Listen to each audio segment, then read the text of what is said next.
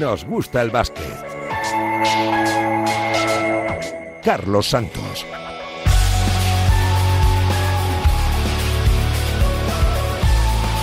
¿qué tal? ¿Cómo estáis? Muy buenas, bienvenidos una semana más a Nos gusta el básquet. Por delante, algo más de una hora ¿eh? para hablar del deporte que más nos gusta, del deporte de la canasta que prácticamente ya pone todo en marcha. Y es que esta semana vuelve la Euroliga, eh, vuelve la mejor competición de baloncesto de Europa y un título donde de nuevo será un todos contra el EFES. Los turcos, campeones los dos últimos años y quizá los tres últimos, si no hubiera habido pandemia, vuelven a aparecer como grandes eh, favoritos, manteniendo a sus estrellas, a Larkin y a Misic, con el mismo sistema de Ataman de las últimas temporadas e incorporando piezas de primer nivel en un eh, mercado que se ha movido mucho, como Clyburn, eh, por ejemplo, fichando por el Anadolu Efes y también con el remozado Fenerbahce, con el regreso de Nemanja Bielicha de la NBA o con el desembarco de Calates, de Itudis y de Scotty Wilbekin. Será una competición espectacular donde seguro que se habla mucho también del baloncesto español, con Real Madrid y Barça en ese segundo grupo de grandes favoritos,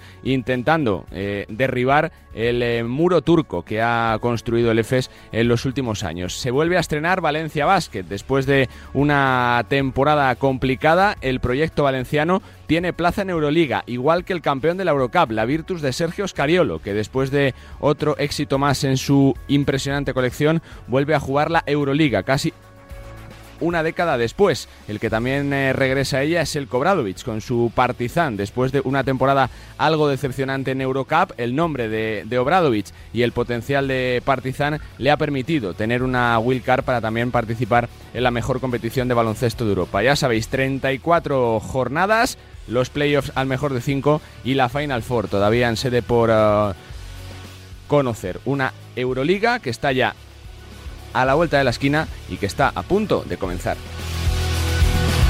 Pero al margen de la Euroliga hay que hablar también del resto de competiciones continentales, de la Champions FIBA para cinco equipos españoles que se ha puesto en marcha esta semana, la Eurocup que llegará la próxima con un nombre propio por encima del resto en clave española, el de Juan Núñez, el ex del Real Madrid, nuevo jugador del Ratio Faram Ulm, que será también una de las sensaciones de la temporada y lo que se puso en marcha ha sido la ACB con una doble jornada en la primera semana. El primer partido se lo llevó el Real Madrid ante un Girona que demostró que con Margasol tiene muchas cosas que decir. Partidazo del de Samboy para ser el mejor jugador de la primera jornada, aunque victoria para el vigente campeón de liga en el estreno de Chus Mateo. Un fin de semana que nos ha dejado también alguna que otra sorpresa, como la victoria de Gran Canaria ante el eh, Barcelona, el estreno victorioso de Fundación Granada 10 años después con canasta en el último segundo de Luke May y sobre todo cinco equipos con dos victorias. Lenovo Tenerife, Breogán, Bilbao, Real Madrid y Valencia Basket. Por delante, mucho baloncesto, también llamando ya a la puerta la NBA, que está absolutamente espectacular, con una pretemporada donde se están viendo destellos de Santi Aldama, de Juancho Hernán Gómez, donde pronto también veremos a Billy Hernán Gómez, donde Ricky está muy cerquita también de reaparecer después de su, de su gravísima lesión de rodilla y donde se sigue hablando y mucho del éxito del baloncesto español en el pasado Eurobásquet, que ha colocado a muchos de los campeones de Europa en otra dimensión y, en otro trampolín en cuanto a importancia y relevancia después del de campeonato continental. Por delante mucho tiempo para hablar de baloncesto. Enseguida estamos en Alemania para charlar con un ex del Real Madrid como Juan Núñez. También tenemos eh, cita con una jugadora que ha superado un cáncer, Ainhoa López, jugadora del Barça y que también va a vivir un estreno espectacular de la Liga Femenina Endesa después de pasarlo realmente mal. Y también hay que felicitar a un Navarro, que está en China y que ha sido medalla de plata en el último Mundial femenino con la selección china, César Rupérez. Casi nada, comenzamos ya una hora para hablar de básquet. Bienvenidos una semana más a Nos gusta el básquet.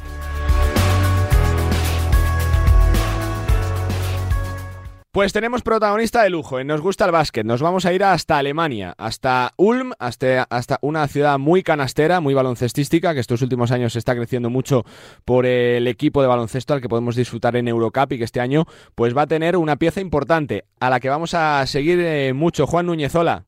Hola. Bueno, Juan, supongo que más tranquilo, ¿no? Después del ajetreo de las últimas semanas, porque acabaste con la selección, pusiste rumbo hasta Alemania para una vida nueva, ¿no? Sí, bueno, respeto que fue a acabar con la selección y al día siguiente venirme para acá, o sea que pocas vacaciones tuve y, Y bien, estas primeras semanas están, han ido bastante bien, la verdad. Han, me han servido sobre todo para adaptarme a lo que es vivir solo, una nueva ciudad, un nuevo equipo. Pero lo bueno es que no se me ha hecho tan complicado porque al final es un equipo joven y tengo gente de mi edad y estamos más o menos todos en la misma situación. ¿Qué te ofreció Ratio Farm para convencerte? Porque se te colocó en muchos sitios durante el verano, se habló mucho de tu futuro y sorprendió un poco el eh, destino final. Bueno, yo creo que es un sitio en el que cuesta por desarrollar el talento joven. También juegan, juegan, una, juegan la Liga Alemana y también la Eurocup, que era, importante para mí poder jugar dos competiciones y la Eurocup, que es una buena competición. Y bueno, eso fue lo que hizo, me hizo venir aquí. Supongo que el escaparate de Eurocup será importante para ti, ¿no, Juan? Sí, sí, como tú has dicho, muchas ganas, porque al final a mí lo que me gusta es jugar y poder mm. jugar a un alto nivel y poder minutos y, y somos un equipo que yo creo que va a ser divertido de ver, pues muchas ganas, sí. Todo lo que se dice de ti, uno, ¿cómo se lo toma? Que se hable del enorme futuro que tienes, que puedas llegar a ser una de las referencias del eh, baloncesto español. ¿Te asusta? ¿Te gusta? A ver, pues como no sé lo que va a pasar en el futuro, intento, intento centrarme en, sobre todo en este año. Si se habla, pues, igual que se hablan cosas malas, se hablan cosas buenas. Al final, la opinión de otra gente no puedo controlar yo, yo tengo que controlar lo que puedo controlar y, y es estar aquí este año y, y mejorar.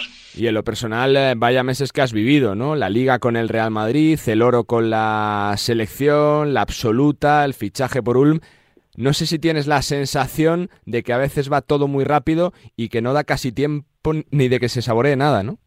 Bueno, es cierto que ha sido un verano un poco movidito, pero como todo ha ido direccionado hacia el deporte que me gusta y lo que hago, pues no me paro tanto a pensarlo, sino a disfrutarlo, sobre todo el poder, el verano que he tenido con la selección, primero con los 20, que hemos tenido la oportunidad de poder ganar, y luego poder estar con, el, con la selección absoluta, para mí eso ha sido pues muy, muy especial, muy bonito. Vaya pasada, ¿no? Lo que se ha vivido este verano con la sub-17, la sub-18, la sub-20, la absoluta como broche de oro, tremendo. Sí, sí, yo creo que este año ha sido un año histórico para, para todo el baloncesto español y es algo de lo que estaba muy orgulloso. Y sí, es, demuestra que hay, que hay, buenos chicos y chicas en, el país. Juan, tú que has vivido casi toda la concentración y que has estado dentro del grupo de la selección, del vestuario, no sé si eras de los que creía que la medalla era posible o si lo veías muy difícil como pensábamos casi la mayoría de gente, Juan. Es cierto que comparado a otros años, lo que podía haber hace unos años antes, no era una selección con tantos nombres o que pudiera parecer mm, tan espectacular como otros años, pero yo lo que tengo claro es que hasta que no acaba el campeonato no puedes decir nada, porque todo el mundo antes del campeonato daría favorita a Eslovenia, Serbia, Grecia, todas estas selecciones con grandes jugadores y mira, y mira cómo ha acabado. Entonces, es cierto que a lo mejor España este año no era la favorita, pero, pero mira, mucho más mérito. Otro de los retos del año es dar buen nivel para que Scariolo te siga teniendo en sus planes, porque hay ventanas de las importantes en eh, noviembre y Campeonato del Mundo el próximo año con una opción eh, de estar ahí, ¿no? Bueno, ojalá que sí, ojalá que sí. Yo mi objetivo es trabajar para, para ser mejor y para poder llegar al máximo nivel, pero si yo, eh, para mí es un privilegio poder estar ahí, o sea que si Ojalá que sí. Y Juan, tú que eres un jugador muy creativo y divertido de ver, ¿en quién te fijabas ah, de niño? ¿Tenías ídolos o no? Bueno, es, cierto que hasta la edad de 10, 11 años tampoco veía mucho baloncesto. Y bueno, luego pues no tenía un jugador en, especial así de ver, pero sí me fijaba mucho en, en el Chacho, Teodosic, eh, luego aquí también Sergi Yul, y me parece un jugador brutal. Mm, me gustaba ver distintos jugadores, no me quedaba solo con uno. Te pregunto por eso que dices, ¿cuánto te ha servido en tu crecimiento y en tu formación trabajar durante casi dos años junto a jugadores tan grandes como Sergio Yul o, o Rudy Fernández? Bueno, yo creo que no hay mejor formación para un chico joven que, que poder tener que poder estar día a día con estos jugadores entrenando, porque al final lo han vivido todo lo que se puede en baloncesto y, y ayudan, ya sea con broncas, ya sea con aplausos, pues al final te hacen entender un poco cómo va, cómo va este mundo. El eh, Real Madrid de Chus de esta temporada, ¿qué te parece? ¿Será competitivo o no, Juan? Seguro, seguro que harán un buen año, seguro. Han hecho un gran equipo y, y el entrenador, pues, es un fenómeno. O sea, que seguro que sí. ¿Te lo pensaste mucho? ¿Te costó mucho salir del Real Madrid? Bueno, al final una serie de circunstancias pues dan dieron lugar a ello, pero pero bueno, uh, hombre, claro, no, dejar tu ciudad que has estado desde pequeño, tu club desde los últimos siete años y todo, pues eh, por una parte es, es, triste, pero por otra parte yo creo que me, me, venía bien hacer un cambio y estoy ilusionado. Estoy ilusionado. Después de unas semanas ya en Alemania y jugando pretemporada, ¿qué es lo que más te ha llamado la atención del baloncesto de allí? Bueno, sobre todo que la diferencia con el básquet en la Liga Española es que aquí es una liga que el baloncesto va muy rápido. Uh -huh. Un juego muy, muy rápido, muy de contraataque, de transición, de mucho tirar. Eh, eso es lo que más la diferencia he visto. La salida de Pablo Lasso, ¿cómo la vivisteis eh, dentro del grupo? ¿no? Porque esa semana se hablaba también eh, mucho de, de tu futuro. ¿Sorprendió su salida y las formas o no, Juan? Sí, sí, al final es una persona que ha hecho, ha hecho historia en el Real Madrid y no es fácil estar tantos años en un club tan, tan exigente y bueno, al final al principio es un poco impactante, pero bueno, poco más te puedo decir. Y la última de futuro, ¿se mira de reojo la NBA? ¿Es un objetivo o una futura meta que tengas o no? Lo que tenga que ser será, tampoco me... no es... Eh, tengo que hacer esto para estar ahí.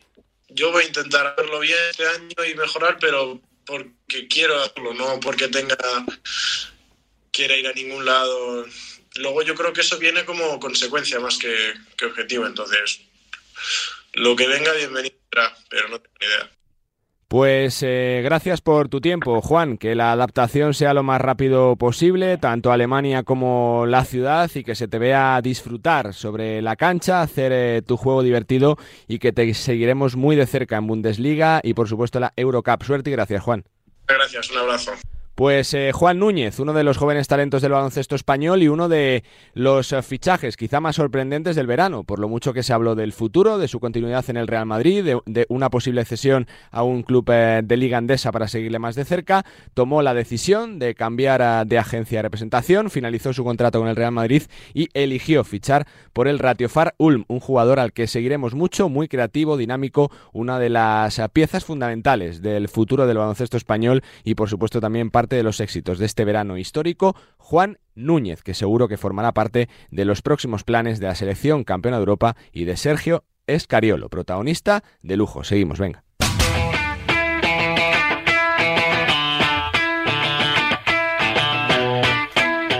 Bueno, pues el eh, tiempo de opinión de este, de este Nos Gusta el Básquet va a ir, eh, bueno, pues prácticamente en su gran ah, medida al 100% dedicado a la Euroliga, que se pone en acción a partir del eh, jueves con una jornada espectacular. 18 equipos peleando otra vez por el título de campeón, que los dos últimos años levantó el EFES, con mucho morbo y con muchas ah, novedades, con equipos muy reforzados, con ah, fichajes tremendos, con plantillas que se han reactivado y sobre todo con el espectáculo que nos uh, deja la mejor uh, competición de baloncesto de Europa. Director de Gigantes, David Sardinero, ¿qué tal? ¿Cómo estás, David? Muy buenas. Muy buenas, ¿cómo estáis? También asomándote a esa ventana de Dazón, como Alex Madrid. Saludos, Alex, ¿qué tal? ¿Cómo estás? Muy buenas. Muy buenas, ¿qué tal los dos? Desde la redacción de Eurohoops también comienzo por ti, David. ¿Es un, una competición de todos contra el EFES o vemos más favoritos más allá de los turcos, David? Bueno, yo creo que hay cuatro equipos que para mí son sobre el papel los candidatos o los grandes favoritos. Eh, obviamente el EFES, con, con, lo que tenía y con lo que ha sumado. Piensa que se ha incorporado Clyburn, mm, sí. que ha llegado Sisic, eh, Polonara. Bueno, tiene un equipazo, es obvio. Pero bueno, eh, les suele costar arrancar. Vamos a ver si ahora, sin ese aliciente de volver a ganar, o bueno, después de haber ganado, mejor dicho, el segundo, tiene otra vez ese punto de ambición para, para ir a por el tercero. Y luego, pues añadiría Real Madrid, Barcelona y Milán, que también es otro de los que más se ha reforzado. ¿no? Eh, hemos hablado muchos años de si era o no la mejor Euroliga de la historia. Eh, bueno, cada año parece que lo, que lo que queremos ver la mejor Euroliga de la historia. Yo por lo menos creo que va a ser mejor que la del año pasado, ¿no? Que con esa eh, expulsión de los equipos rusos se quedó, bueno, pues con, un puntito menos de, calidad. Y este año yo creo que la incorporación de, equipos como Virtus o, como Partizan en su regreso, bueno, pues le da un, punto de interés muy grande, obviamente también con un equipo español más que, la temporada pasada. Así que alicientes y, y en cuanto al título, pues sí, el F yo creo que es candidato, obviamente, pero yo pondría ese, ese vagón de, cuatro equipos en la, en la parte de arriba de la clasificación. Da la sensación, Alex, de que hay mucha más eh, capacidad de, mejora por parte de la clase media, ¿no? Que es verdad que dejando un poquito de lado los cuatro que decía David, Milán, Efes, eh, Barça y Madrid, parece que el Fenerbahce quiere volver, que Panathinaikos también, que se quiere mantener eh, fuerte de Olympiacos, el proyecto de Partizan, de la Virtus, de Valencia, va a estar carísimo, ¿no? El playoff, claro los mercados también que han hecho Maccabi, sobre todo en cuanto a cantidad de nombres, y Mónaco, que lo de Mónaco es una burrada. Eh, yo creo que también, favorecidos de alguna manera por la ausencia de los clubes rusos, ¿no?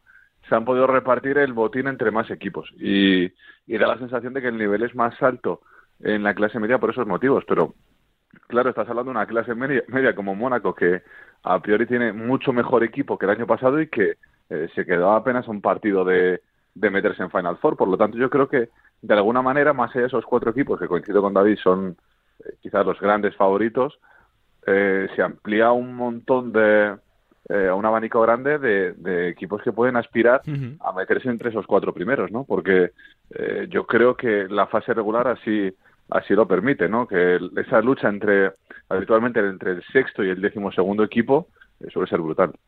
Eh, Va los dos la pregunta, David. Si algo nos ha enseñado este formato y más en los últimos años, te hablo más en clave Madrid-Barça, ¿no? Que, siempre hay críticas cuando se pierden dos, tres partidos, es que lo que realmente cuenta es eh, que estés bien en principios de marzo-abril, ¿no? Cuando la pelota ya tiene que entrar, cuando se juega lo importante, cuando llegan los partidos decisivos, los playoffs, la Final Four.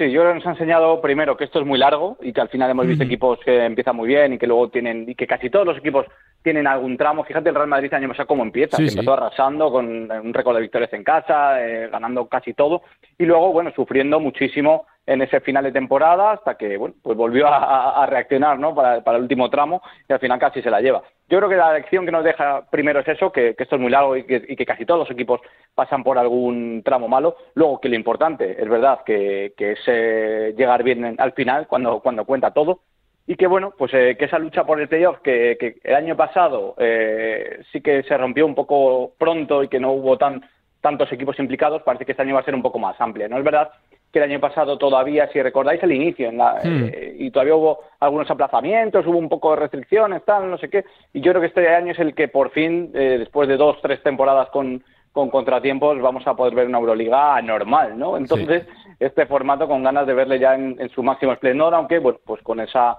ausencia de, equipos rusos una vez más, pero al menos esta vez sustituidos por equipos de, mucho nivel, claro. Parece, Alex, que se ha relativizado, ¿no? Lo de ser primer clasificado, que es verdad que suele ser casi gafe, ¿no? Con este formato de competición y que lo que cuenta más es ser segundo, tercero, cuarto para tener eh, factor cancha en los playoffs para así llegar bien para la Final Four, ¿no? Es que, eh, corregidme si me equivoco, pero ningún primer clasificado con el nuevo formato ha ganado el título. Eh, yo creo que es algo que, sobre todo en el caso del Barça, eh, tiene que calar más profundo, ¿no? Porque en los dos últimos hmm. años se han hecho con el liderato. Sí, pero siempre se pierden tres partidos y ya parece que se acaba el mundo, ¿no? Como el caso del Real Madrid. O sea, pierdes tres partidos, te pones tercero y es que, madre mía, parece que, que ya el ciclo salta por los aires, ¿no? Pero creo que es algo que eh, nos cuesta más a los medios y a los aficionados que, a los propios clubes. ¿no? creo que eh, no, no hay tanto alarmismo dentro de los equipos porque lo saben, porque eh, ahora voy a dar otro dato que creo que será seguramente lo, lo, más probable, que es que el quinto clasificado, o sea, es que ni siquiera un equipo que al final se hace con el factor cancha, al final eh, gana, el, o sea, gana el título, eh, porque creo que ahora sí de memoria. Los dos eh, primeros años de formato nuevo fue el quinto. Fue el quinto campeón. y este año, si no me equivoco, también ha sido. También. bueno, este ha sido sexto, si no me equivoco. claro, o sea, al final son equipos que ni siquiera tienen el factor cancha a favor, pero que llegan eh, con mucha fuerza a la fase final de la temporada, encuentran esas sensaciones y, la Final Four eh, es que no es un tópico, es que es cierto que puede pasar cualquier cosa. Así que eh, es cierto que la mirada de los clubes tiene que estar puesta en el factor cancha, pero la diferencia entre un cuarto y un quinto o un tercero y un sexto es prácticamente mínima llegada a esos partidos. ¿Qué equipos, David, te apetece más ver? ¿Por cómo se han reforzado? ¿Por la novedad del proyecto? ¿Por los cambios que han hecho? Bueno, dejando un poco a los cuatro que decíamos que eran más candidatos, tengo ganas por uno de ver a este Valencia Basket de Mumbrú en Euroliga, a ver hasta dónde puede llegar con un equipo en el que yo creo que a diferencia de otras ediciones sí que tiene físico, que es algo que echa en falta en, algunos momentos de las temporadas que, o de la temporada que estuvo en Euroliga. Eh, también Mónaco, comentaba Alex, y es verdad que es que tiene, tiene un equipo muy interesante, ¿no? Porque bueno, a, lo, que suma, a lo que tenía, pues, eh, pues Brown, pues bueno, jugadores eh, reconocidos en, la, en Euroliga y, yo creo que, bueno, pues de esa clase media. Y luego vamos a ver Maccabi, eh, sobre todo también por ver a Lorenzo Brown, ¿no? Que después del Eurobasket que se, que se marcó con, con España, ahora le, igual le tiene la gente un poquito olvidado, bueno, pues va a estar en ese Maccabi. Y pues un equipo un poco raro, porque también estaba Baldwin, el ex de Basconia, muchas incorporaciones, muchos americanos, y vamos a ver cómo funciona eso, así que curiosidad por lo menos tengo por, por verlos. ¿Quién crees que va a dar más guerra de las sorpresas, Alex, de los equipos con los que no se cuenta sobre el papel, ¿no? A principio de temporada. Bueno, yo creo que ya tenemos que contar con que quizás Mónaco sí que parte, um, al menos no como tanta sorpresa, ¿no? Como el año pasado. Y, me gustaría quizás centrarme un poco más en los, en los Eurocup, ¿no?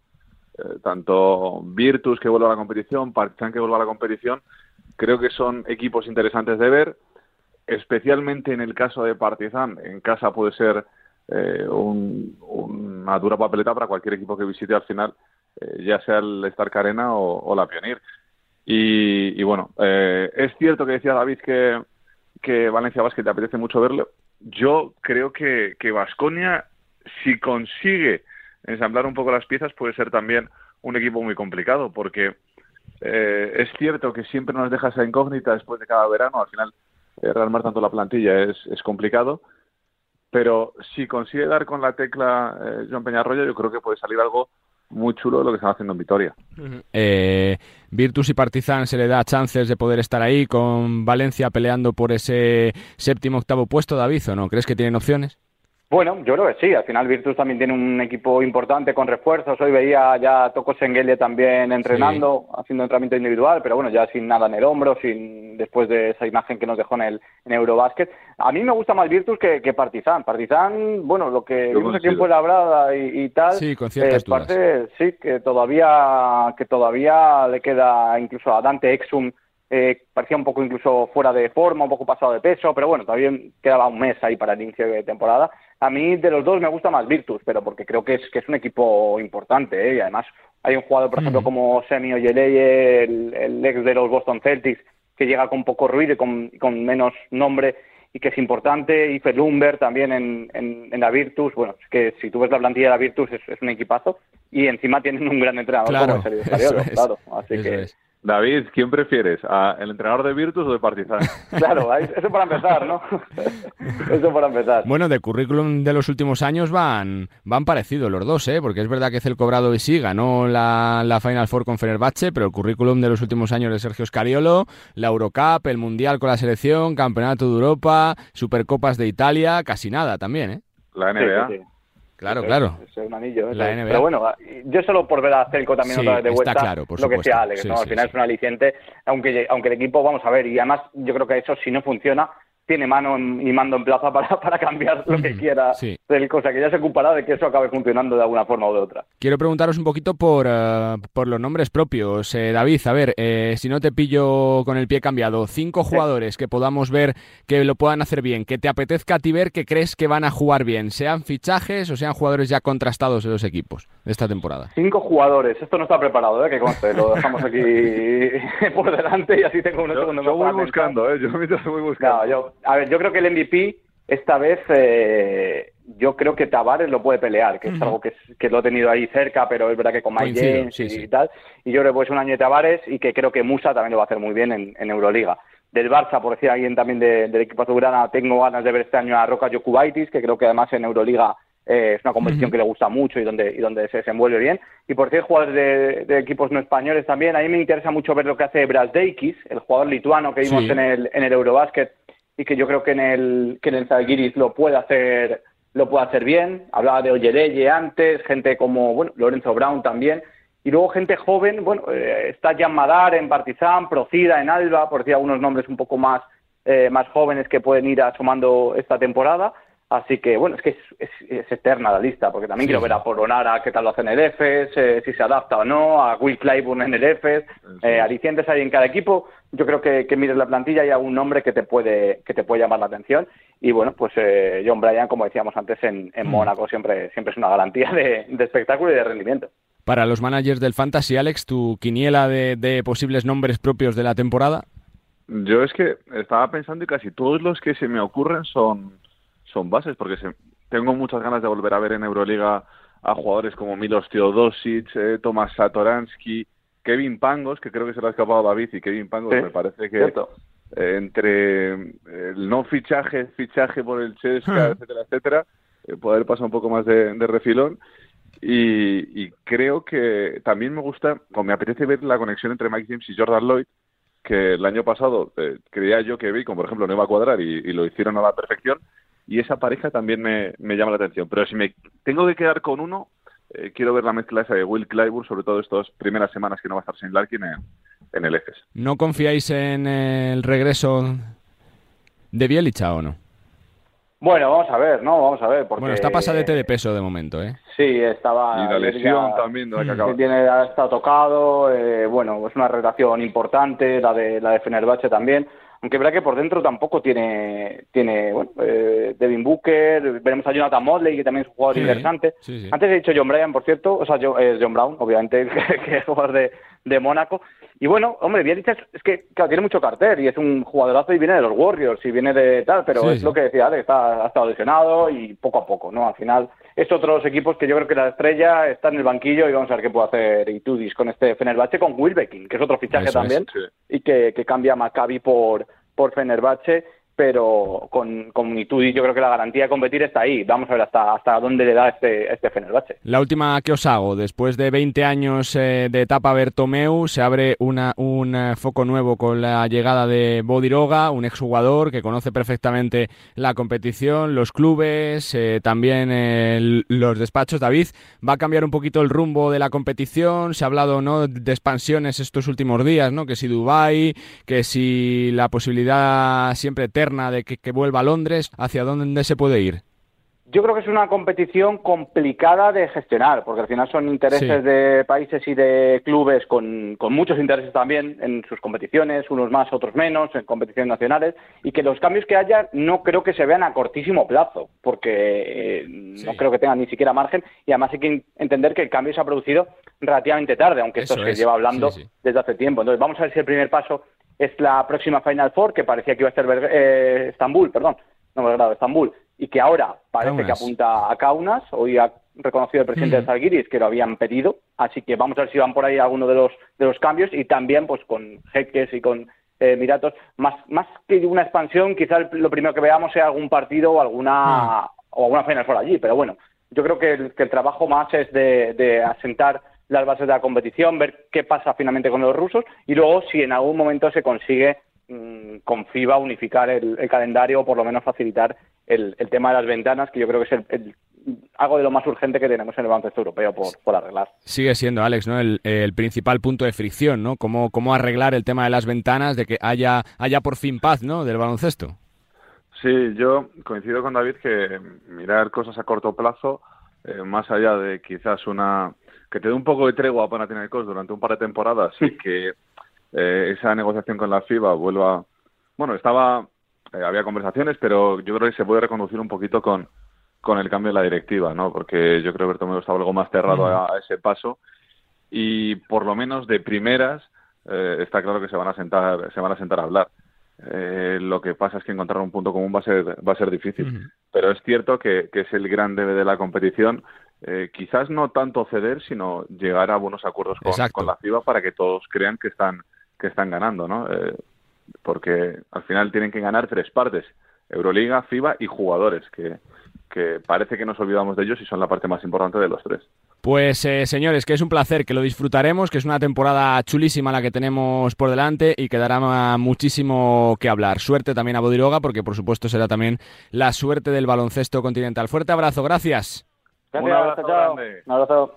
David eh, Sardinero, director de Gigantes y también en eh, Dazón, y Alex eh, Madrid, desde la redacción de Eurohubs y también desde Dazón, dándonos su pincelada de lo que se presume una temporada histórica, de las mejores de siempre de la Euroliga, con fichajes, con nuevos entrenadores, con plantillas tremendas y con muchísimos equipos peleando por estar en el top 8. Qué ganas de que llegue ya la mejor competición de baloncesto de Europa. Carlos Santos. Nos gusta el básquet.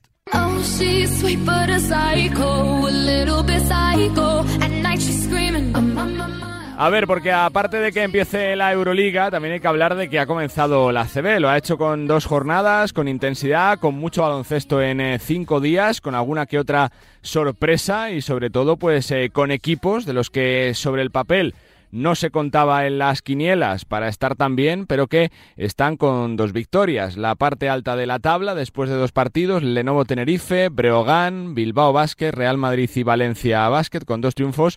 Así que bueno, pues la verdad que resultados sorprendentes. Saludo a Enrique Corbellas. Buenas. ¿Qué tal, Enrique? ¿Cómo estás? ¿Cómo estás? Muy bien, aquí disfrutando del baloncesto, ¿no? Y de una liga entesa que ha empezado súper divertida. Sí, porque si en la previa se hablaba ¿no? De, equipos que podían tener problemas para mantener la categoría, caso de Bilbao, caso de, de Breogán, de Granada incluso, Bilbao y Breogán llevan dos victorias en dos partidos y Fundación ganó, ganó a un, a un rival directísimo, seguramente, como será fue Labrada, ¿no, Enrique? Sí, para mí la gran, gran, gran revelación yo, por ejemplo, eh, que Breogán esté con 2-0 es una sorpresa. Eso ha tenido un calendario relativamente benévolo, entre comillas, pero es una sorpresa. Pero a mí lo de Bilbao me ha dejado maravillado. Sí, sí. Porque yo veía las plantillas a principio de temporada y decía Bilbao, uy, Bilbao, a ver qué pasa con Bilbao, ¿no? Y de repente han empezado con Smith en plan brutal, estelar, jugando muy, muy, muy bien a baloncesto un baloncesto muy divertido y para mí la gran sorpresa es Bilbao y les aplaudo, vamos, han empezado con, han, empezado como un cañón. Y luego, en, el otro lado, por ejemplo, Fuenlabrada esperaba que, que, iban a empezar mejor. Es verdad que, han competido los dos partidos, los han tenido los dos a mano. En uno en la última jugada y, y en otro empezaron en el último cuarto 12 arriba contra Breogán y, y les remontaron. Pero yo creo que van a ir para arriba también, ¿no? Entonces me parece una liga muy igualada y con dos, tres jugadores que me han llamado mucho, mucho, mucho la atención. A ver, ¿cuáles? Pues, por ejemplo, aparte de Smith, el de Bilbao, que me parece que es un, avión de jugador, Chris Jones, el base que ha fichado que ha fichado Valencia Basket, me parece que es divertidísimo de verle jugar. A lo mejor tiene el mejor manejo de balón que hay, que hay en la liga, por, por encima de Sergio Rodríguez. ¿eh? O sea, tiene un manejo de balón espectacular en un cuerpo de un tío como de 1,90, fuerte, un poco pesado, pero es explosivo. Y luego hay un jugador que creo que es el que hay que ver, que todos tienen que ver, que los equipos grandes tienen que ver, que es que es Cal Gay, el, escolta tirador que ha fichado el Juventud, que es una barbaridad. Es una barbaridad. Sí, señor. Es tremendo, es espectacular. Tirador puro, además, ¿eh? de los que hacía, años que no veíamos, desde Carroll, sobre todo, yo creo. Desde, desde el Carroll joven, ¿no? E, ese Carroll que, que saltaba tantísimo para tirar a veces de sus lanzamientos, sobre todo laterales, ¿no? Porque eso, es un tirador, pero es muy atlético y salta muchísimo y es capaz de tirar eh, equilibrado con un salto vertical tremendo. Yo soy un jugador que me lo he pasado a verle jugar estos días y me ha llamado mucho la atención. Y luego es un jugador que ataca al aro, o sea, no es solo tirador, él es capaz de, de embote y un, y un primer paso poderoso. Es un jugador súper interesante. Musa y Margasol, primeros grandes nombres, ¿no? Que, están en la pelea por el eh, mejor jugador de la temporada. ¿Lo de Mar va a ser eh, tan regular como, como ha empezado? ¿Crees que le va a costar o, no, Enrique? Yo creo que sí. Yo creo que Mar va a hacer numerazos cada jornada. No, no va a estar siempre, creo yo, rondando dobles dígitos en puntos y rebotes y sobre las cinco asistencias por partido. Entonces eso le va a dar unas valoraciones altísimas.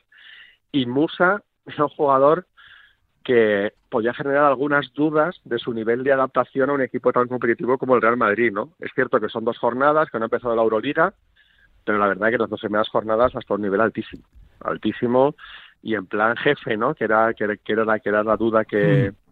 Sí, señor. Que podía generar. Y luego le he visto con bastante comunión con la, con la afición blanca, ¿no? Como que les gusta mucho, ¿no? Y, yo me alegro porque yo los jugadores diferentes y de talento, y Musa lo es, esos son los míos.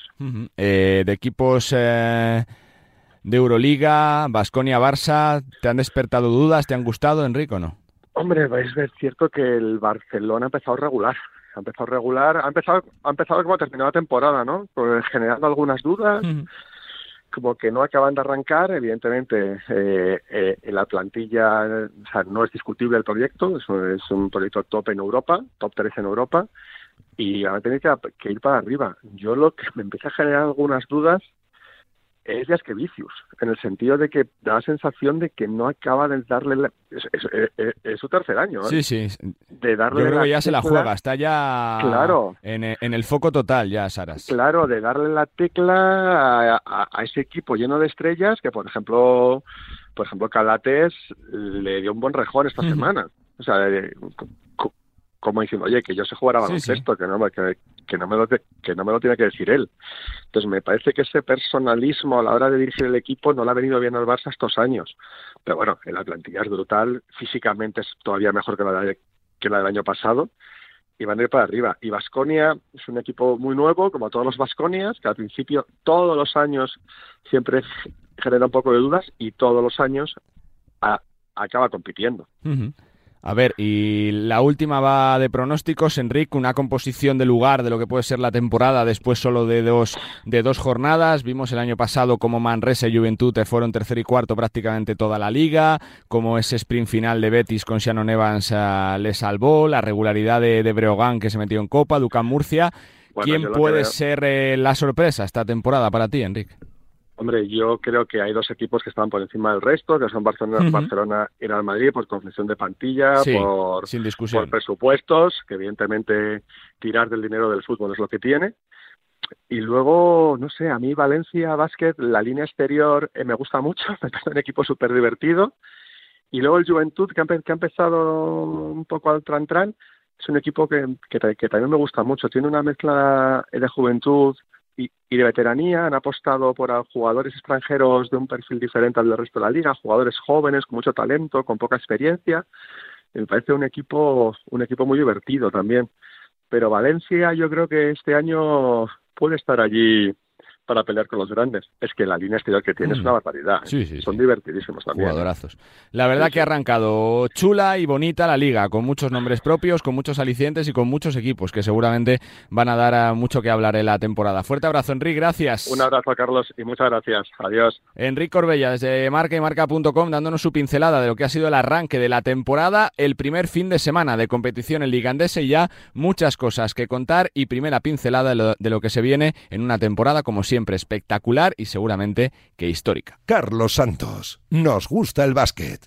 Bueno, me apetece muchísimo charlar con eh, la siguiente protagonista, porque es una campeona en todos los sentidos. Y va a empezar la Liga Femenina Endesa esta semana con el eh, Barcelona, de nuevo en la élite, y con una jugadora que seguro tiene ganas de hacerlo realmente bien. Estoy en el con Millán Gómez. Saludos, Millán. ¿Qué tal? ¿Cómo estás? Muy buenas. muy buenas. Porque es una historia tremenda, bonita, preciosa, que nos encogió el corazón, pero con filán feliz. Eh, Millán.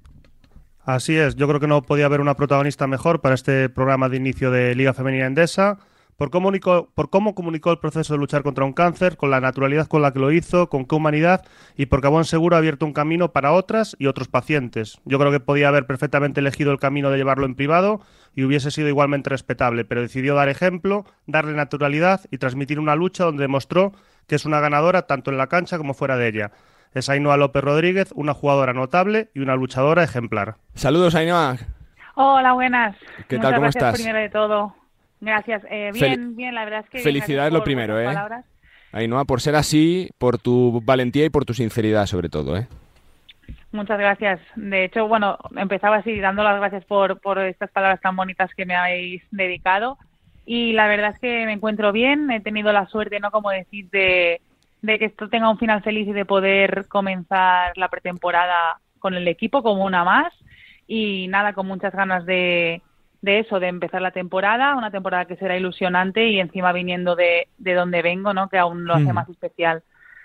Te quiero preguntar por lo que sentiste el primer día que pisaste la cancha de baloncesto tras superarlo. Pues estuve realmente emocionada en ese primer entreno de pretemporada, que hasta, bueno, me vino Isaac, ¿no? mi entrenador, y me, me, me, lo dijo porque me lo notó, estás emocionada, y yo, pues sí, la verdad es que, bueno, eso es una sensación que a lo mejor para todo el mundo era como un entreno más, y para mí era como, ostras, eh, a la vez como un poco de incrédula, ¿no? De, de decir, ya estoy aquí, ¿no? Tampoco ha sido un tiempo que ha sido intenso, largo y complicado, pero a la vez relativamente corto para lo que podía haber sido y, era como una sensación de como si nunca me hubiera ido, ¿no? Se disfruta todavía más, ¿no? Supongo, del, de, del día a día, del vivir, de la vida, del deporte, ¿no? Y no. Sí, la verdad es que es como todo, ¿no? En la vida, que cuando te lo quitan, ¿no? Es como que, que lo aprecias más porque realmente durante nuestro día a día, ya sea baloncesto, sea otras facetas, otros ámbitos de nuestra vida, eh, no lo damos todo por hecho, ¿no? Y, cuando realmente mm, te quitan no algo que está en tu día a día es cuando más se nota y cuanto más lo valoras luego. ¿Te costó mucho el tener que afrontarlo con esa naturalidad, sinceridad que lo hiciste, ahí, no desde el primer día o no? ¿Sufriste mucho? ¿Lo pasaste muy mal?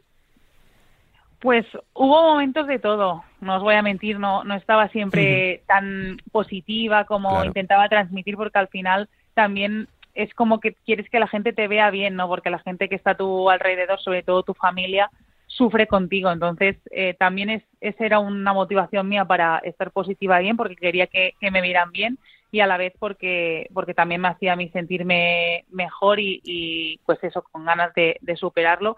Y sí que hubo momentos duros, sobre todo el inicio de, del shock, ¿no? Que te llevas de tú encontrarte bien. Encima, en mi caso, el hecho de no pues no presentar esos síntomas a lo mejor físicos al, al, al no estar muy avanzado y haberlo pillado a tiempo y, y que de un día para el otro te digan que tienes pues un linfoma de Hodgkin en mi caso, un cáncer, pues eh, pues eso es un shock, ¿no? Y, y al principio cuesta de, de, asimilar, pero pero al final no te queda otra que, que asumirlo y tirar hacia adelante.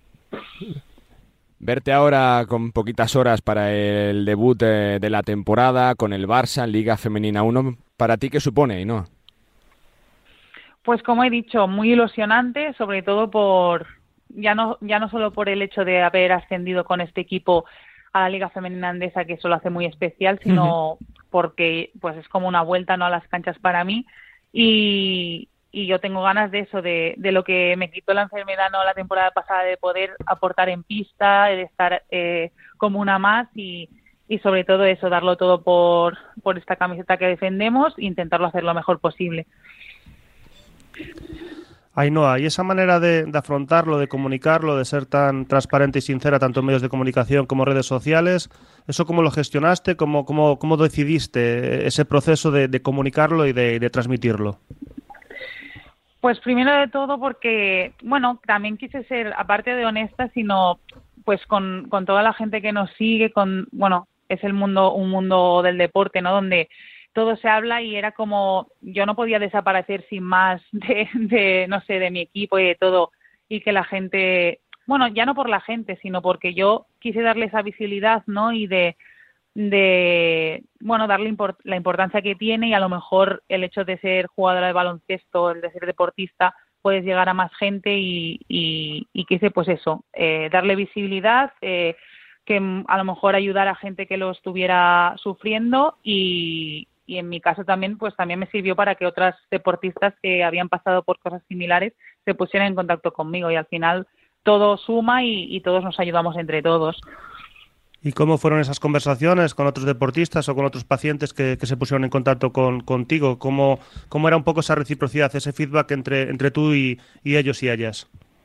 Pues la verdad es que con gente que, que ha pasado por una enfermedad, pues en mi caso Carla Suárez, que pasó el mismo linfoma, pues claro, tú te sentías, claro, te puede dar, bueno, eh, soporte moral cualquier persona, pero el caso de una persona que ha pasado por lo mismo, pues también te hace sentir no mejor, pero sí que a lo mejor te ayuda o te aconseja o, o sabes que puede estar llegando a sentir lo mismo que tú y eso pues bueno, te, sirve, ¿no?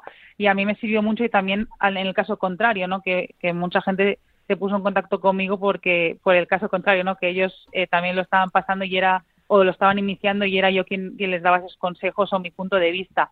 Entonces, bueno, es lo que te digo. En esos momentos, eh, todos los mensajes de ánimo y todo, todo ayuda, suma y, y, es de lo que se trata. Y en mi caso no puedo estar más contenta de todo el apoyo que recibí, tanto ya no mi familia que lo doy por sentado, sino pues todo el mundo del baloncesto y del deporte en general, mi equipo, y, y, eso me daba fuerzas y motivación no para seguir adelante y superar lo que estaba convencidísima de que de que lo iba a conseguir ¿Y hasta qué punto el deporte te, te, ayudó? Porque no sé hasta qué punto podías realizar cierto ejercicio mm. físico y también, por supuesto, en paralelo, eh, digamos, el, el, apoyo de todo el, de todo el mundo del deporte y muy especialmente del, del Barça, que es un club enorme a, a, nivel de polideportivo. Pues la verdad es que, claro, cuando me inicié en el tratamiento de quimioterapia no podía hacer deporte, sobre todo las mm. semanas, eh, bueno, cuando estás en pleno tratamiento porque te deja cao y, y realmente es que no, no podía. Y entonces yo lo que me ayudaba al deporte era pues desde fuera, ¿no? Desde que intentaba siempre intentar eh, poder ir a todos los partidos de mi equipo, ¿no? Y cada entreno que podía ir iba, de, de los que me permitía, ¿no? En ese momento por estar haciendo ese tratamiento tan agresivo. Y, y el deporte me ayudaba a eso, a desconectar, ¿no? A desconectar de, de la situación que vivía e intentar pues vivirlo con la máxima normalidad que, que podía. Por ejemplo, un, caso claro es el, el, partido este histórico que hicimos en el Palau, que yo no pude jugar, pero estuve con el equipo, y es que yo estaba irradiando de felicidad y todo por, con mis compañeros y todo en general por, eh, por bueno, el, el, fue un hecho histórico, ¿no? Y se llenó encima el Palau con nosotras y, al día siguiente yo me iba a hacer quimioterapia. Entonces era un poco el balance, ¿no? De desconectar y pensar que estás bien y luego la vuelta a la realidad.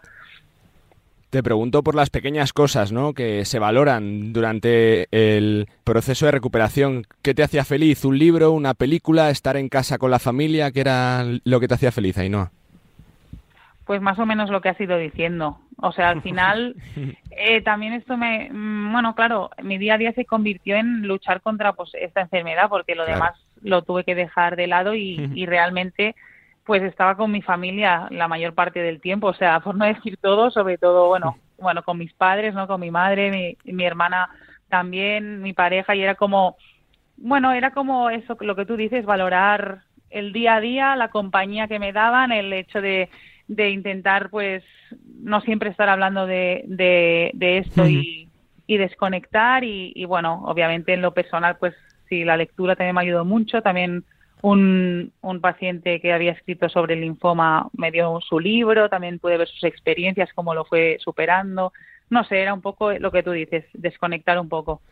Te pregunto un poquito por lo deportivo, Ainhoa, por la liga, por lo que esperamos ¿no? de la temporada, con el proyecto del Barça, eh, mm. con Ana Cruz, con eh, la presencia de Nuria como entrenadora. Eh, ¿Va a ser una liga de tres como estos últimos años, Girona, Valencia, Salamanca o no? Bueno, nosotras, y yo creo que, yo hablo de nosotros, pero creo que eh, todos los equipos eh, vamos día a día, ¿no? Y, yo creo que ahora nosotras hemos, eh, recién ascendidas, nuestro foco de atención es eso, en, intentar hacerlo lo mejor posible y sobre todo conseguir la permanencia, porque poco a poco se asienta, se asienta este club en, en esta liga, ¿no? Porque a lo mejor, bueno, sí que ha sido difícil llegar, pero sobre todo es lo que dicen, es el mantenerse. Sí. Es más difícil aún. Entonces yo creo que el principal objetivo es ese y luego obviamente vamos a ser ambiciosas y, y vamos a ir a ganar cada partido. No vamos a, a mirar el rival, vamos a respetar a todos los equipos por igual. Está claro que hay algunos con un nivel muy notable que juegan también competición europea, pero es lo que tú dices, hay que tratar a todos de tú a tú e intentar sí. ganar los máximos posibles, ¿no? Eso es. Cierra Millán. Ainhoa, a mí me llamó mucho la atención eh, a nivel deportivo eh, la situación que tuviste en el, en el Barça en tu primer año, en la 2021, que había tres equipos destacados claramente por, por grupos, Leganés, Uniferrol y, y Barça. ¿Cómo fue un poco esa situación que yo siempre ponía ejemplo, incluso hablando de otros deportes, Ainhoa, porque el hecho de ganasteis absolutamente todos los partidos, perdéis el último y no ascendéis, porque realmente yo creo que seguramente en la historia del deporte es difícil conocer un caso igual de un equipo invicto, salvo el último partido, mm. y no así, eh, y, no, y, no poder, y no poder ascender. ¿Cómo fue eso a nivel anímico?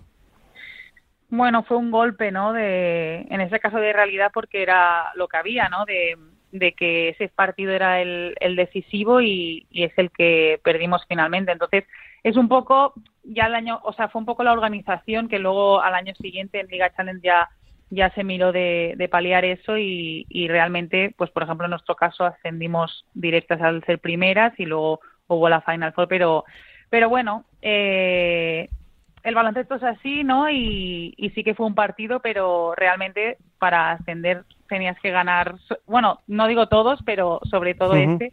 Y para nosotros fue un golpe duro, pero yo creo que a la vez pues nos motivó y nos hizo ser más fuertes para el año siguiente y, de hecho lo demostramos con la temporada que, que hicimos el año pasado y, y nada, de todo se aprende, a veces se aprende más de la derrota incluso que de, que de la victoria y, y nada, mira, precisamente jugaremos contra Leganés el primer partido de liga. Eso es.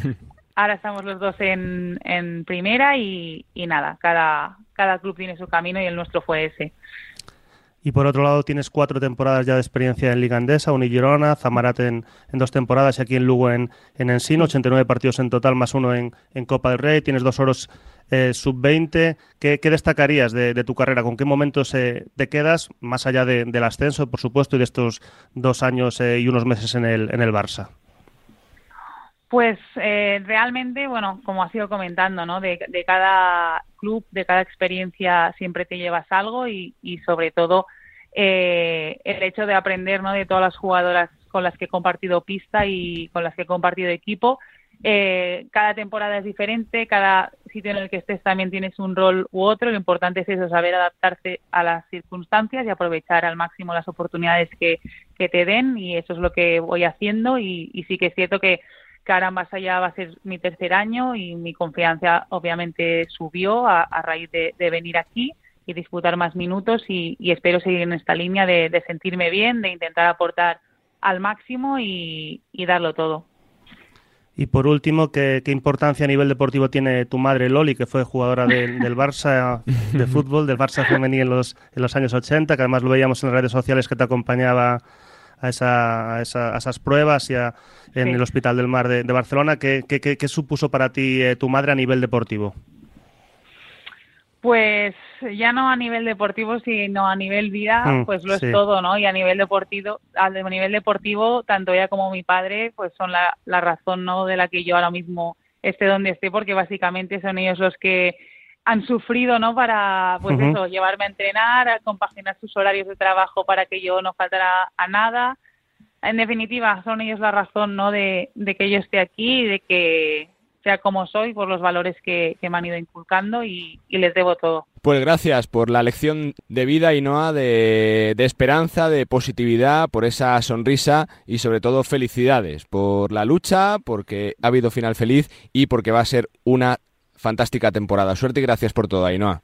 Muchas gracias, gracias a vosotros. Ainhoa López, eh, fantástica, Millán. Sí, como siempre, ah, no solo, eh, no solo en la cancha, sino por cómo comunica, por cómo, por cómo se expresa y, creo que todos ganamos un poquito el, el 8 de julio cuando recibió el, el alta médica, cuando se sabía que estaba, estaba limpia, cómo lo comunicó ya ese mismo día, cuando volvió a entrenar con el Barça a finales de agosto, cuando jugó ese amistoso el, el 18 de septiembre ganándole a, todo un grande como Girona, uno de sus ex, equipos en, en Playa Daro y seguro que estamos todos muy pendientes de ese próximo miércoles 5 de octubre, Leganés-Barça, el partido que, que ya mencionaba, porque vamos a disfrutar mucho viéndola jugar. Liga femenina, para disfrutar. Ainhoa López, toda una campeona. Continuamos, venga.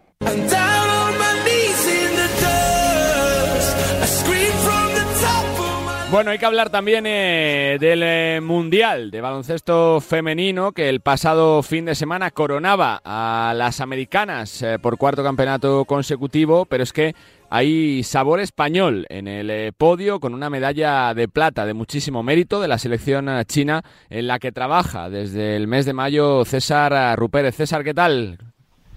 ¿Cómo estás? Hola, buenas. Bueno. Muy bien, muy bien. Pues todavía, todavía en Sydney, degustando la, la medalla. Vaya subidón, ¿no? Para, para el baloncesto chino, ¿no, César? Sí, sí, sí. Eh, llevaban ya unos años tocando a las puertas de las medallas porque pues en el Mundial de España les, eliminaron en cuartos y en eh, las Olimpiadas de Tokio también les eliminaron en cuartos y bueno, pues tenían como objetivo digamos, pasar esa barrera que muchas veces es psicológica, la de, la de cuartos, porque es la que te permite luchar por las medallas. Y lo conseguimos en un partido, pues, en el que jugamos, la verdad, muy bien contra Francia.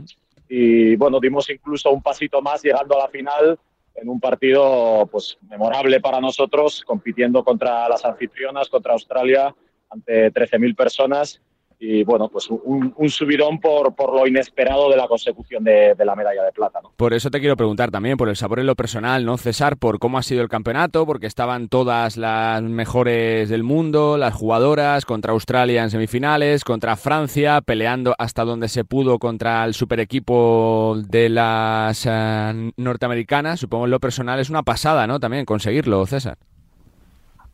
Sí, sí, sí, la verdad, a ver, ya el hecho de estar en un campeonato del mundo es un privilegio. Es una pasada, yo he tenido la suerte de estar en tres, pero claro, eh, te, das cuenta de que competir contra las mejores jugadoras del mundo es algo que pasa, pues eso, cada cuatro años y, que, y, que, no es fácil estar aquí. En particular, pues en este campeonato del mundo había solo 12 equipos, o sea que es un privilegio estar y, y luego rendir al nivel que nuestro equipo ha rendido, pues es una suma de muchos factores, ¿no? De una muy buena preparación, de, llegar en el momento adecuado, preparadas eh, a todos los niveles, físico, táctico, incluso mental, eh, muy bien, y luego de un poquito de suerte, ¿no? También de los momentos claves, eh, pues, pues tener ese poquito de suerte que siempre se necesita. En particular, la, valoración de nuestro campeonato, pues es casi casi, casi de matrícula de honor, ¿no? Hemos competido, como decías, muy bien dos partidos contra la selección de Estados Unidos y contra los demás rivales, pues eh, en función de su dificultad, pues hemos jugado grandes partidos y hemos llevado la victoria de nuestro lado. Así que muchísima satisfacción porque, bueno, muchas veces hay mucho trabajo detrás y los resultados no lo reflejan, pero en este caso los resultados sí que han reflejado el resultado, ¿no? Eh, César, el, eh, trabajo. Te quiero preguntar un poquito por la atmósfera del campeonato, ¿no? Porque por lo que se veía por redes sociales, por los partidos por televisión, era tremendo, ¿no? Pabellones totalmente llenos, pabellones prácticamente para rebosar se ha vivido con pasión, ¿no? El campeonato allí en Sydney, César. Sí, sí, sí. Me comentaban que, la final con, casi 16.000 personas de, que, fueron a la final era el, récord de, de, presencia en un partido femenino de FIBA de internacional de, la historia, o sea que era un récord histórico. Y como dices, se ha vivido así, ¿no? Eh, en muchos partidos había, había mucha gente, el público de Australia, de otros países, pero de Australia eh, pues ha tenido un seguimiento del, campeonato en presencialmente eh, en muchísimos partidos y bueno, en particular la comunidad china aquí en Australia, que bueno, pues nosotros por estar a veces tan lejos de este tipo de países no nos hacemos una idea, pero claro, la comunidad china aquí en Australia es numerosísima y nosotros cuando hemos jugado los partidos hemos tenido la, sensación de que estábamos en China, ¿no? Los, los partidos contra Bélgica, contra Francia, contra Australia, y por supuesto la final teníamos la, sensación de que había 10.000, 11.000 personas eh, apoyándonos a nosotros, con lo cual, pues bueno, vivir, vivir este ambiente, eh, ser capaz de estar en un evento de este tipo en el que eh, pues el seguimiento por parte del público es tan, tan numeroso, pues, pues es espectacular, ¿no? Es una, una cosa para disfrutar y no olvidarla. ¿Qué se está haciendo bien en el baloncesto chino para que se llegue para estos resultados? Porque esto es la consecuencia de un trabajo de muchos años, ¿no, César? También, que se viene haciendo. Sí, sí, sí. A ver, como te decía, ya, ya llevaban unos años en que esta generación de jugadoras que tiene una buena mezcla un poquito de todos los aspectos, ¿no? Tiene una buena mezcla de jugadoras expertas con jugadoras jóvenes, tiene una buena mezcla de jugadoras exteriores con jugadoras interiores. Eh, hay algunas jugadoras que están empezando a salir eh, de China a jugar, en particular teníamos dos pibos que habían estado jugando la Woman NBA y, yo creo que la entrada de Yao Ming en los últimos dos años en la Federación China como presidente eh, les está haciendo enfocar el, trabajo con la selección senior de una forma más, más, digamos, occidental, sin perder su esencia, ellos tienen muy claro que la selección china tiene que jugar como una, como una selección asiática, que tienen un estilo un poco determinado, todas las jugadoras, todas las jugadoras y los equipos asiáticos, pero a la vez quieren darle un toque eh, occidental porque son conscientes de, que esa forma, esa mezcla les puede hacer crecer. Y bueno, pues eh, Yao, que ha estado con nosotros aquí en, hmm. en el campeonato todos los días, yo he hablado alguna vez con él, pues porque habla perfecto inglés y al final, aunque parezca un tío muy tímido, le gusta hablar de baloncesto.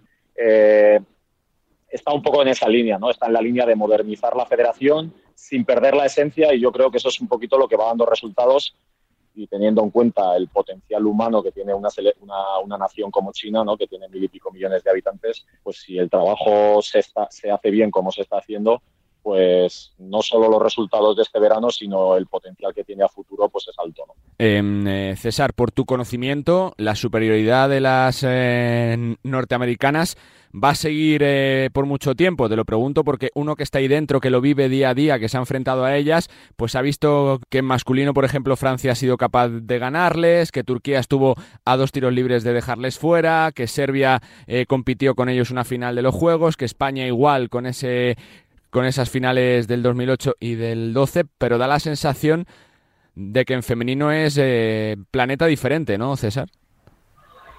Es así, la realidad, la realidad es que es así, la realidad es que la diferencia en femenino es mayor que en masculino y tanto con la selección española como ahora con la China, la sensación que se tiene cuando se compite contra ellas es que en cinco minutos en los que tú haces las cosas claro. Eh, no excelente, eh, que las hace simplemente bien, pues te cogen una diferencia que luego ya es imposible, ¿no? Eh, su físico, eh, su atleticismo, su tamaño, su ritmo de juego todavía está a un nivel lejano al de otras selecciones.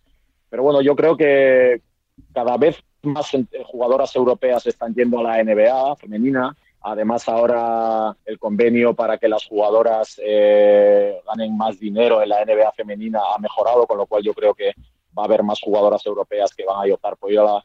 Y eso al final acercará el, acercará el nivel, ¿no? Eh, va a ser difícil y como, como hablábamos al principio, no es por no es, no es la diferencia que hay en, masculino, que se ha acercado hace mucho tiempo, pero esperemos que poco a poco todas las federaciones, todos, todas las selecciones den pasos para, para intentar acercar el nivel y, retarles a esa, a esa casi, casi siempre eh, medalla de oro. ¿no?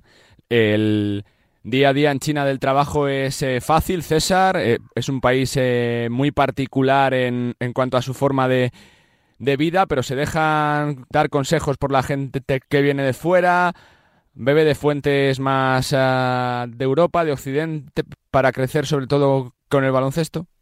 Eh, pues sí, como dices, pues ellos tienen su cultura y como te decía, son conscientes de que no tienen que perder su esencia, porque mm. también eso sería malo, ¿no? Pero son en todos los ámbitos de, la vida, no solo en el baloncesto o en el deporte, ellos es, son listos y quieren copiar o dejarse asesorar por las cosas que creen que funcionan fuera. Eh, pero la clave para, conseguir que ellos se dejen asesorar es que tú pases un tiempo con ellos, eh, sientan que, eres parte de su familia, por decirlo de alguna forma, o que eres parte de, su entorno y, a partir de ahí sí que te preguntan y sí que te, te dicen cómo se hacen las cosas en otros sitios, qué cosas habría que mejorar. En ese sentido, digamos que son abiertos a, los consejos, pero primero necesitas un, proceso de adaptación y ese proceso de adaptación también te permite a ti saber cuándo un consejo es el adecuado y cuándo es un consejo que ellos, por no perder su esencia, no lo van a tomar, ¿no? Entonces, bueno, pues tienen sus características, entrenan muchas horas, tienen una capacidad de trabajo eh, bestial y bueno, pues con esas, digamos que con esas herramientas tienen que jugar para, para conseguir mejorar. Voy terminando. ¿En lo personal eh, y en lo profesional te ha cambiado la vida China? Sí, sí, la verdad es que yo ya llevo muchísimo tiempo en China. Ahora, en mi última época, llevo tres años entrenando un equipo como entrenador, como primer entrenador allí en la Liga China. Y, bueno, pues eh, me, ha, cambiado en lo personal porque no, no, queda otra. En particular en estos, en estos últimos tiempos en los que viajar a China ha sido muy difícil, cuarentenas, visados. Eh, bueno, ha sido, ha sido un jaleo cada vez que tenía que viajar pero por otra parte, pues yo me siento allí muy respetado, tanto en la competición como en mi equipo. eh, ahora con la federación y bueno, a nivel, profesional yo creo que, me están dando un espacio, un, sitio por, el que estoy agradecido y, bueno, pues entiendo que ellos están contentos también de, de, mi rendimiento y de lo que aporto por, porque bueno, pues siguen, siguen llamando a mi puerta, ¿no?